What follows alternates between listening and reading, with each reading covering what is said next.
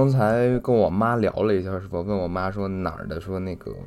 卤煮好吃，然后我妈给我说了一个地儿，在那个西城区叫南横街，啊呃南横街啊，就是如果你来北京之前拿拼音打字能打出来，叫做小长城啊。然后他跟我我妈妈跟我说的是那家店是她从小到大最爱吃的店，因为我妈毕竟也现在四十岁快四十这么一个人了，然后。想想他吃了四十年的卤煮啊，应该没那么多年，三 三十年的卤煮，一岁就开始吃啊。他总结，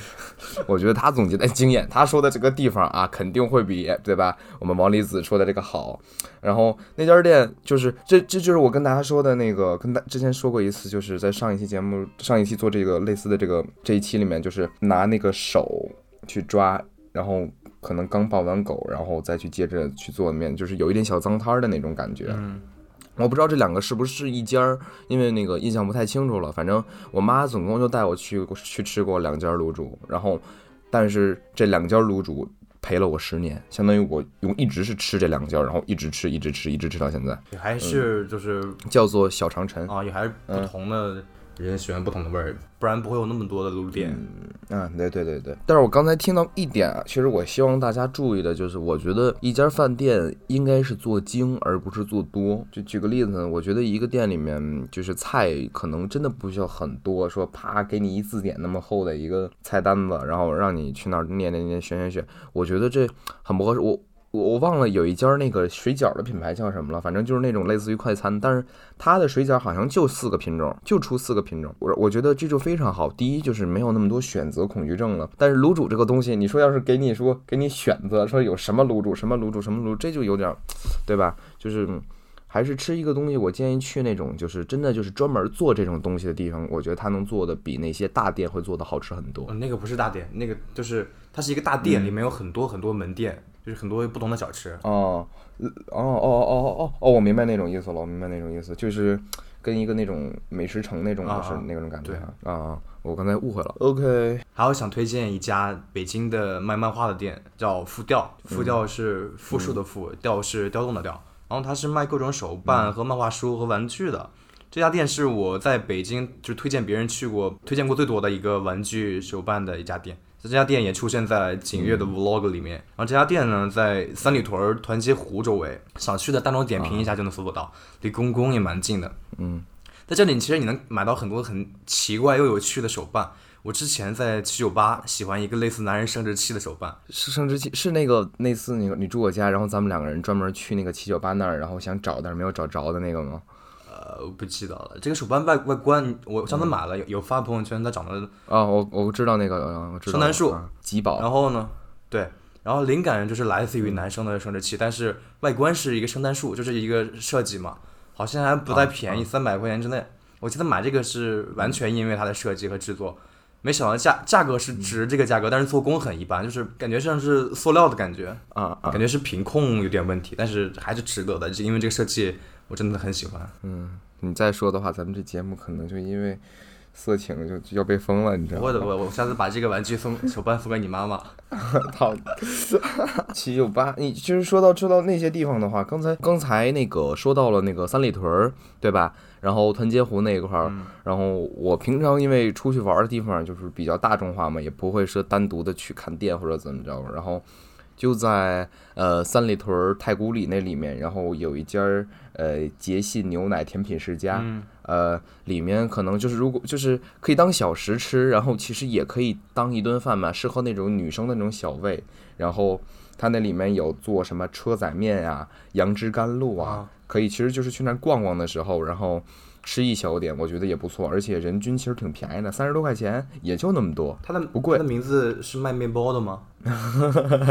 听起来有有点有点有点二啊，叫捷信牛奶甜品世家，哎，也就在三里屯，然后太古里那一块儿。姑们溜达溜达，店面很小啊，就是真的特别小，但是呃，基本上应该能看见啊。嗯。搜一搜就能找着了。我我要说一个面包店，这个店叫 New Duck，叫 N U D A K E，New Duck，它是个面包店。然后我为什么推荐这这家面包店呢？因为这家店的有一些面包长得也跟生殖器一样，男男性的生殖器。就是我感觉它的灵感很多灵感就是来自于那个呃我的七九八的那个手办。呃，我是很喜欢这些奇奇怪怪的玩意儿的。当然当然这些面包也不全是以男性的生殖器为灵感的，有很多各种各样的。有大象的有女性生殖啊，器的没有没有，那倒没有，还有羊驼，就长得很像羊驼的那种小蛋糕。啊啊，然后嗯。嗯这家店在 SKP S 那个商场里面，建国路附近。嗯，哇哇哇哇哇，对对对，价格价格。那那那个那个，我天哪，嗯。嗯，那个那个地方，你兜里没有个，嗯 没没有个，别说别说千儿八千了，没有个千儿八万，没有个千儿八十万，就嗯。还是别去了，真的。就是有有一次，我和我哥们儿就是开车过去的时候，然后去看了一眼停车场，都不好意思在那儿停，真的，嗯嗯，这是实话啊，太贵了，太贵了有钱人肯定有上上百万上千万的车吧？啊、那那那真的很普遍在那儿，太普遍了，我觉得那个地方。但如果你你说的店在那儿的话，去那可能消费可能确实有点贵，一般的如果像我这种的家庭可能接受不了。对，价格肯定不亲民。我去过一次，是一家是一个大户人家带我去尝鲜，味道还可以，但我觉得真不值那个价钱。在我在我来看啊，那价格就那么小一个蛋糕，可能要个六十多七八十的那种，但是它的设计感是完全好的。嗯，设计鬼嘛，啊，就像那些奢侈品一样。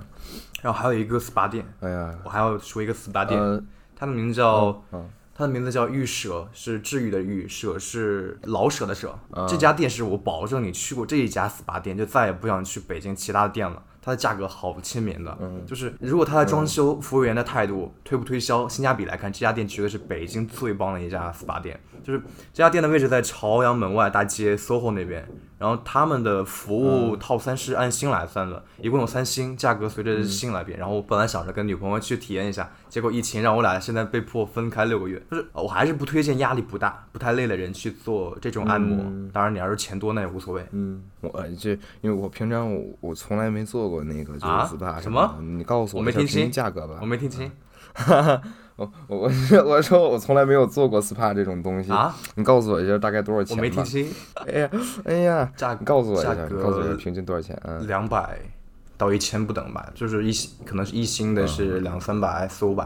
然后三星的可能更更贵吧，但是真的很好。如果你搜过，你去大众点评搜过这家店，你就会发现真的很可以的，跟那些连锁店、还不错连锁店都是不一样的。那也可以，其实不错，因为嗯，我知道的那些 SPA 店基本上也都是五百六百左右，我家旁边就有一家嘛，然后啊嗯，其实你刚你刚才。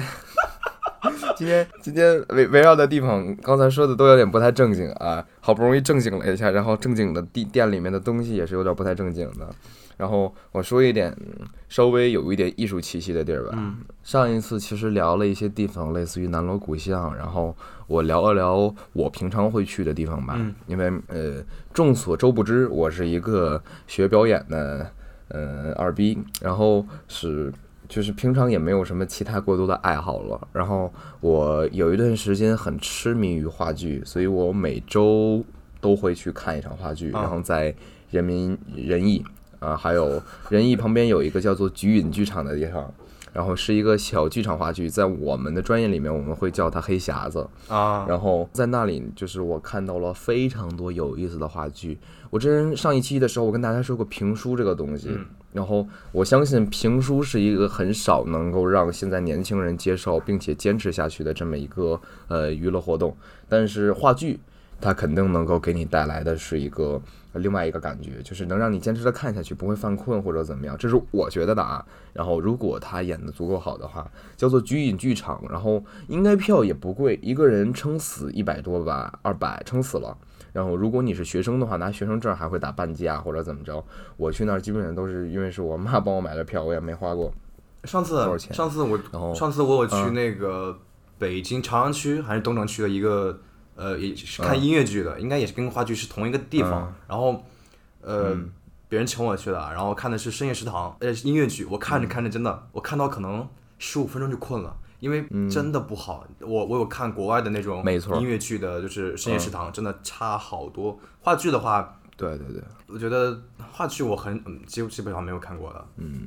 嗯，确实出现过这种一种情况啊，就是有一些剧可能真的是那种大就很大的那种剧啊，类似于茶馆那种的，叫《天下第一楼》还是叫什么？但是我确实就提不起精神看不下去。但是看那种小剧场话剧的时候，嗯，我就觉得相反，倒是还是稍微有一些意思的。所以就是更多的不要不要以追求一个说，哎呀这个剧有多么多么好，而是觉得这个剧有意思，看一个剧名儿，然后我觉得这么去看一个剧的话会会更好。我知道的一些演员啊，我看的那个第一次看的音乐剧是《实验食堂》嘛，然后我正好认识那个，正好认识了就是他们的那个头头，就是演戏的那个头头。然后我问他们，你们是每场演每场演的都不一样吗？然后他说每场基本上中规中矩的都一样，就不会有一些临场的一些改变之类的。嗯，我觉得这个不好吧？我觉得那可能是因为表演和音乐剧会有一些差距吧，因为确实有这么一个东西存在，就在于的是你的艺术造诣没有到达一定高度的时候，如果你做出了创新，你的这种创新和改变是不被大众所认可的。就就是像能明白？就是像那个唱戏吧，唱戏就有有一些，比如说观众今天高兴，然后这个这个唱戏的今天唱很多句，多唱好多句，自己再编出几个句，然后观众今天不拍手不叫好，结果就是就少唱几句，演完就走了。少唱几句。啊，对，没错，对啊，一直是这样。就呃，现在可能没有了啊，那应该是在老一点的时候。你说现在都是 人家那个保安什么的掐着表，该下场了，该下场了，该关门了。现在都是这样的，没有存在什么多出那么点儿东西了。我也有一个推荐的一个比较不能说一首，其实就是音乐吧，就是它是卖嗯唱片的，它叫读音唱片，唱片儿，它是卖唱片、卖 CD、卖磁带、卖周边的一个店。然后我是比较喜欢就是唱机这个播放音乐的设备，就是话说手机里的 application 就可以随处移动播放音乐，但是好的唱片机和懂音乐的人，就是当然我不喜欢唱片里播放摇滚乐啊，懂音乐的人、喜欢音乐的人肯定是喜欢研究一些旧的音乐或者旧的一些设备然后现在唱机也也有一些厂家在更新的迭代，比如说索尼的、雅马哈的那种之类的。嗯，哦，对，这个我知道，嗯但，是我肯定不会买一种唱片机叫蓝牙唱片机，你听起来就会很奇怪。唱片机不就应该是拿一个大碟放在那里，然后把那个小针拨了过去，然后让它滑轨的嘛？那你说蓝牙还有什么？蓝牙就不是唱片机了，我觉得。差不多，对对，它的效果播放的效果是不一样的，而且蓝牙的，我觉得我哥这儿就有一台，然后我感觉它的嗯效果和音响的确是不太好，但是它也会跟唱片机卖一样的价格，嗯，还是看个人喜好但。是我觉得唱片，嗯，我我觉得唱片机这个这个东西，它有一点点，嗯，确实就是如果没有什么多少钱的话，我觉得还是没必要买，但是可以做一个装饰品来摆在家里面。因为我我有听说说唱片机这个东西，它给你烧完以后，你只能听多少次，就是就是因为因为它每呃划一次的话，那个碟它就会怎么着。呃，不是，是这样的，就是只要是你保养的好，不不要就是拿那个针乱在那个呃唱片上刻画，一般都是可没没关系的。为什么要买唱片呢？唱片很贵的，唱片一张唱片可能五六百、一上千块的都有，绝版的可能上再上上上更多钱的都有。但是呢，它的效果和你手机里的各种软件播放的声音是不一样的。嗯，而且嗯，对，这个我知道。而且是当你播放那种老歌，邓丽君的或者是谁谁谁的老歌，什么老歌都可以，那种效果真的是跟手机里播放的感觉是不一样，就是感觉突然进入了那个那个时代一样。啊，我没有这个，还没有那种福分去享受过这个东西。嗯，有一次的时候在 B 站里面看见，就是因为当时刚出 Joker 嘛，嗯然后有一个 Joker 的透明的一张那个呃碟，啊，透明碟。嗯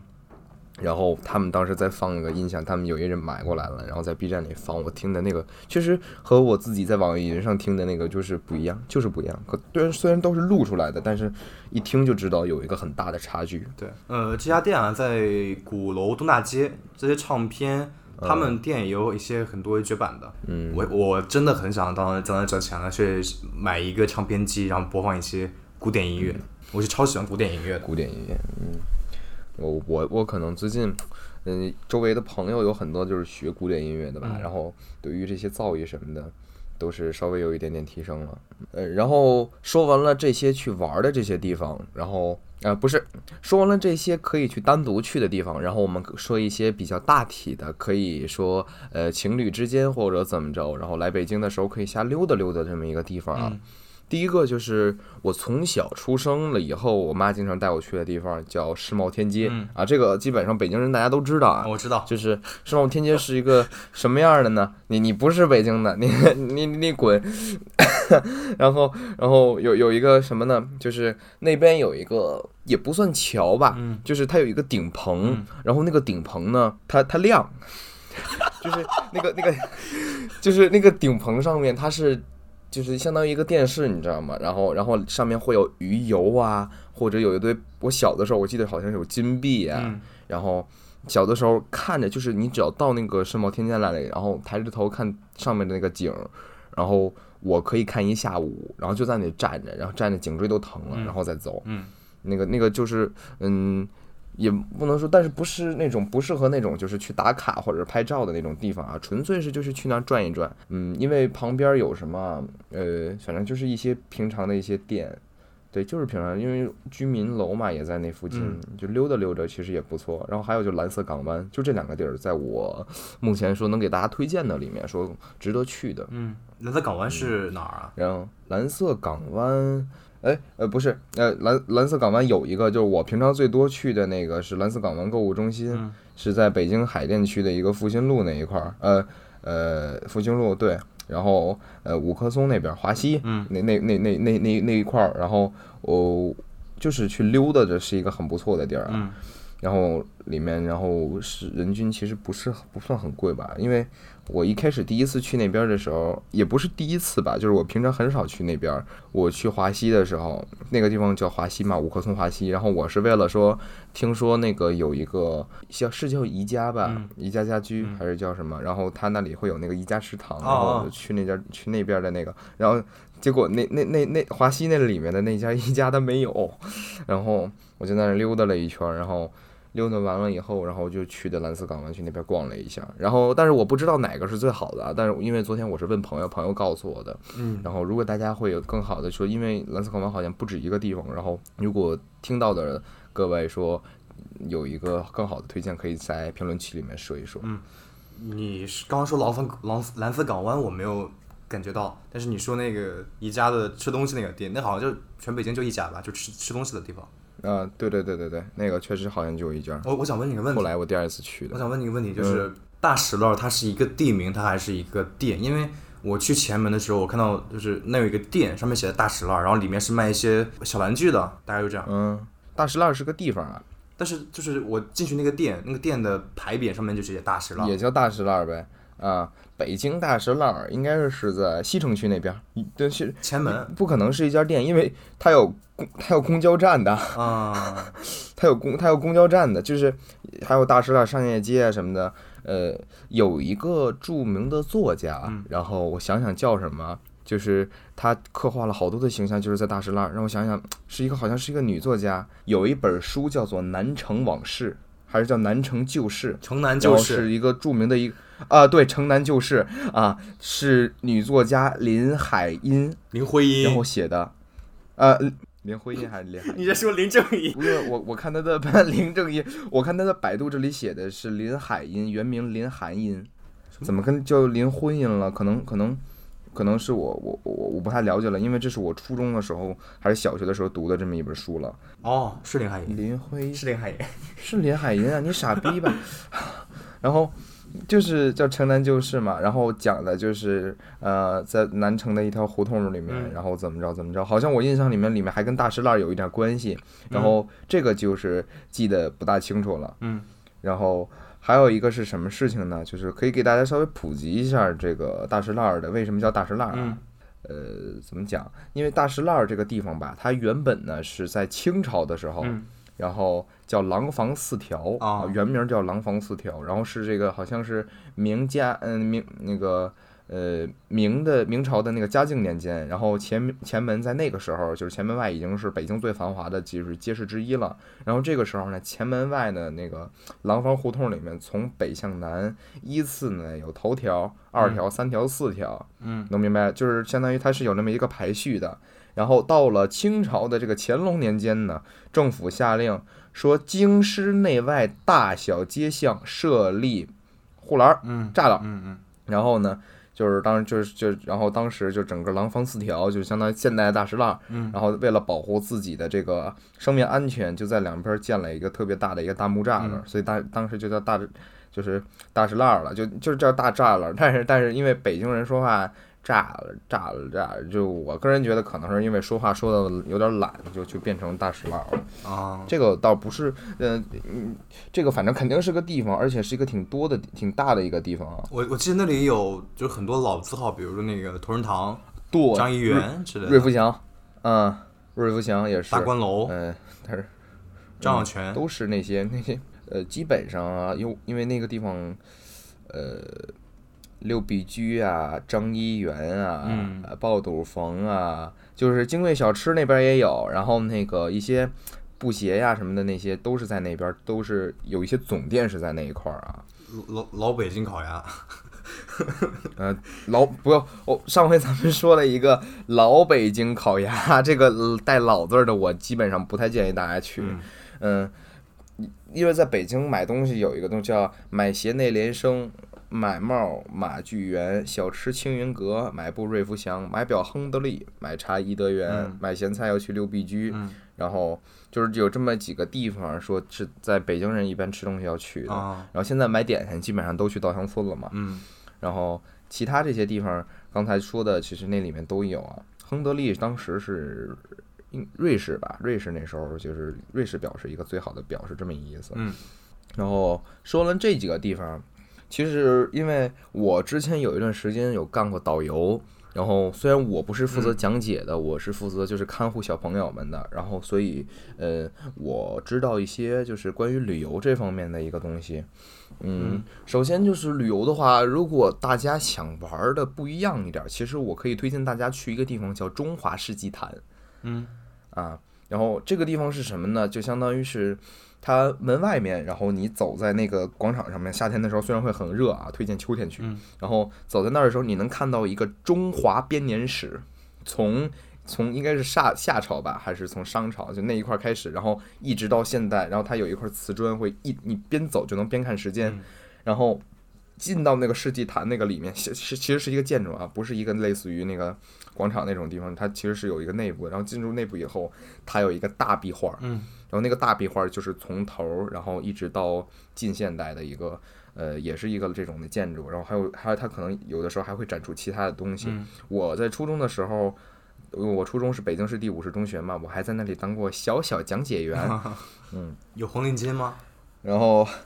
其实因为我觉得个人感觉，因为身为一个北京的当地人，很少会去北京当地的景点儿啊，嗯就是像什么大家会老说的故宫、嗯长城啊，对吧？八达岭，就这些是可能我们会很少去，但是在我干导游的那段时间里面，然后会带他们去过。我个人感觉的是，其实去那儿拍拍照啊，看看风景挺不错的。嗯嗯，尽量就别自己一个人去。我建议其实是可以跟一个团的，因为嗯，你不跟团的话，你自己去那儿，实话实说没什么好看的。对，就是单逛你也逛不明白，像那个长城那种的，而且你说开车你得开个一个点儿吧，你说开车过去了，然后搂那么一圈儿，走也走累了，你开车还得回去呢，嗯就是精神状态可能会不太好，要不然的话就打车，但是打车的消费我个人觉得会更贵一点。嗯，对，然后，那跟大家说一下，就是像这些景点儿里面，我们北京人平常没事儿的时候会溜达着，会去哪些地方啊？呃，天坛，嗯我姥爷天天去、嗯啊，可能因为就在家旁边白塔，那个是如果说带着孩子去的话，其实可以去。我从小就是我妈就带我去白塔，然后我姥姥姥爷从小带着我妈和我舅舅就去白塔、嗯啊。然后我我姥姥告诉我姥姥说，我小时候可聪明了，看见白塔我就跟我家里人说，说白塔不干净，那个地方全是白塔，然后还有哪儿呢？就是动物园儿，这样这样这样，好像好像你来你来说一段绕口令吧，白石塔白石搭那个，白石塔，白石搭，白石搭，白塔，白塔，白石搭，搭了白石塔，白塔白又大，呃，大号白，忘反正忘了。我、哎，不要不要拿绕口令来难我，嗯。绕口令这个东西对我来说没有没有困难。然后还有就是奥林匹克公园，